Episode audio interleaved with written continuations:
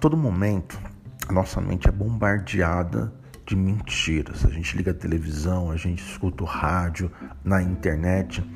O diabo está o tempo todo tentando nos aprisionar através dessas mentiras. E você sabe como você pode vencer essa guerra? Eu sou Jefferson Modesto, seu amigo e pastor, e tenho uma devocional para abençoar a sua vida e o seu dia. Olha só, existem três armas que podemos e devemos usar todos os dias para vencermos as guerras que temos contra Satanás, que tenta bombardear a nossa mente com as suas mentiras. A primeira é a palavra de Deus. A palavra que é recebida por meio da pregação, do ensino, de livros, podcast, ah, de seminários, congressos e principalmente no estudo individual da Bíblia. Mas nós devemos uh, habitar na palavra de Deus até que ela se torne revelação dada pela inspiração do Espírito Santo. A segunda arma é o louvor. O louvor derrota o mal mais rapidamente que qualquer outro plano de batalha, mas deve ser um louvor genuíno do coração, não apenas ah, da boca para fora ou um método para ver se funciona.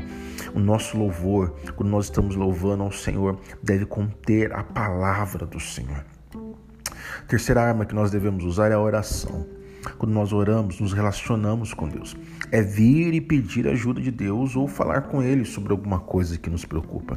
Eu sei que uh, muitas pessoas, talvez você é assim, têm dificuldade de ter uma vida de oração não consegue parar um tempo e orar, às vezes dá aquela desculpinha assim, ah, eu oro quando estou fazendo. Não, é ter um tempo mesmo de parar de orar com Deus. A minha dica é para que você é, desenvolva um relacionamento pessoal com Deus. Lembre-se que você não está falando com qualquer um, você está falando com o nosso Pai, o Deus que, que quer que nós o chamemos de Pai.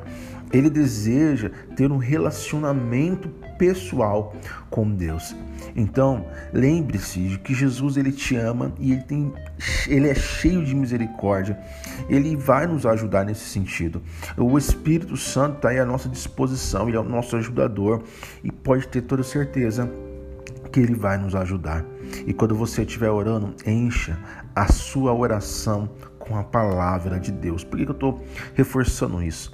Jesus certa vez disse: Se vocês permanecerem na minha palavra, são verdadeiramente meus discípulos, conhecerão a verdade e a verdade os libertará.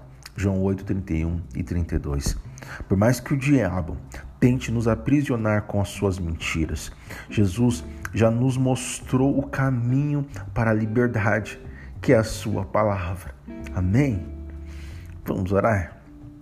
Pai, eu quero te pedir que o Senhor nos ajude a vencer o diabo que vem bombardeando a nossa mente com as suas mentiras. Nos ajude a usar as armas que o Senhor é, deixou à disposição para nós.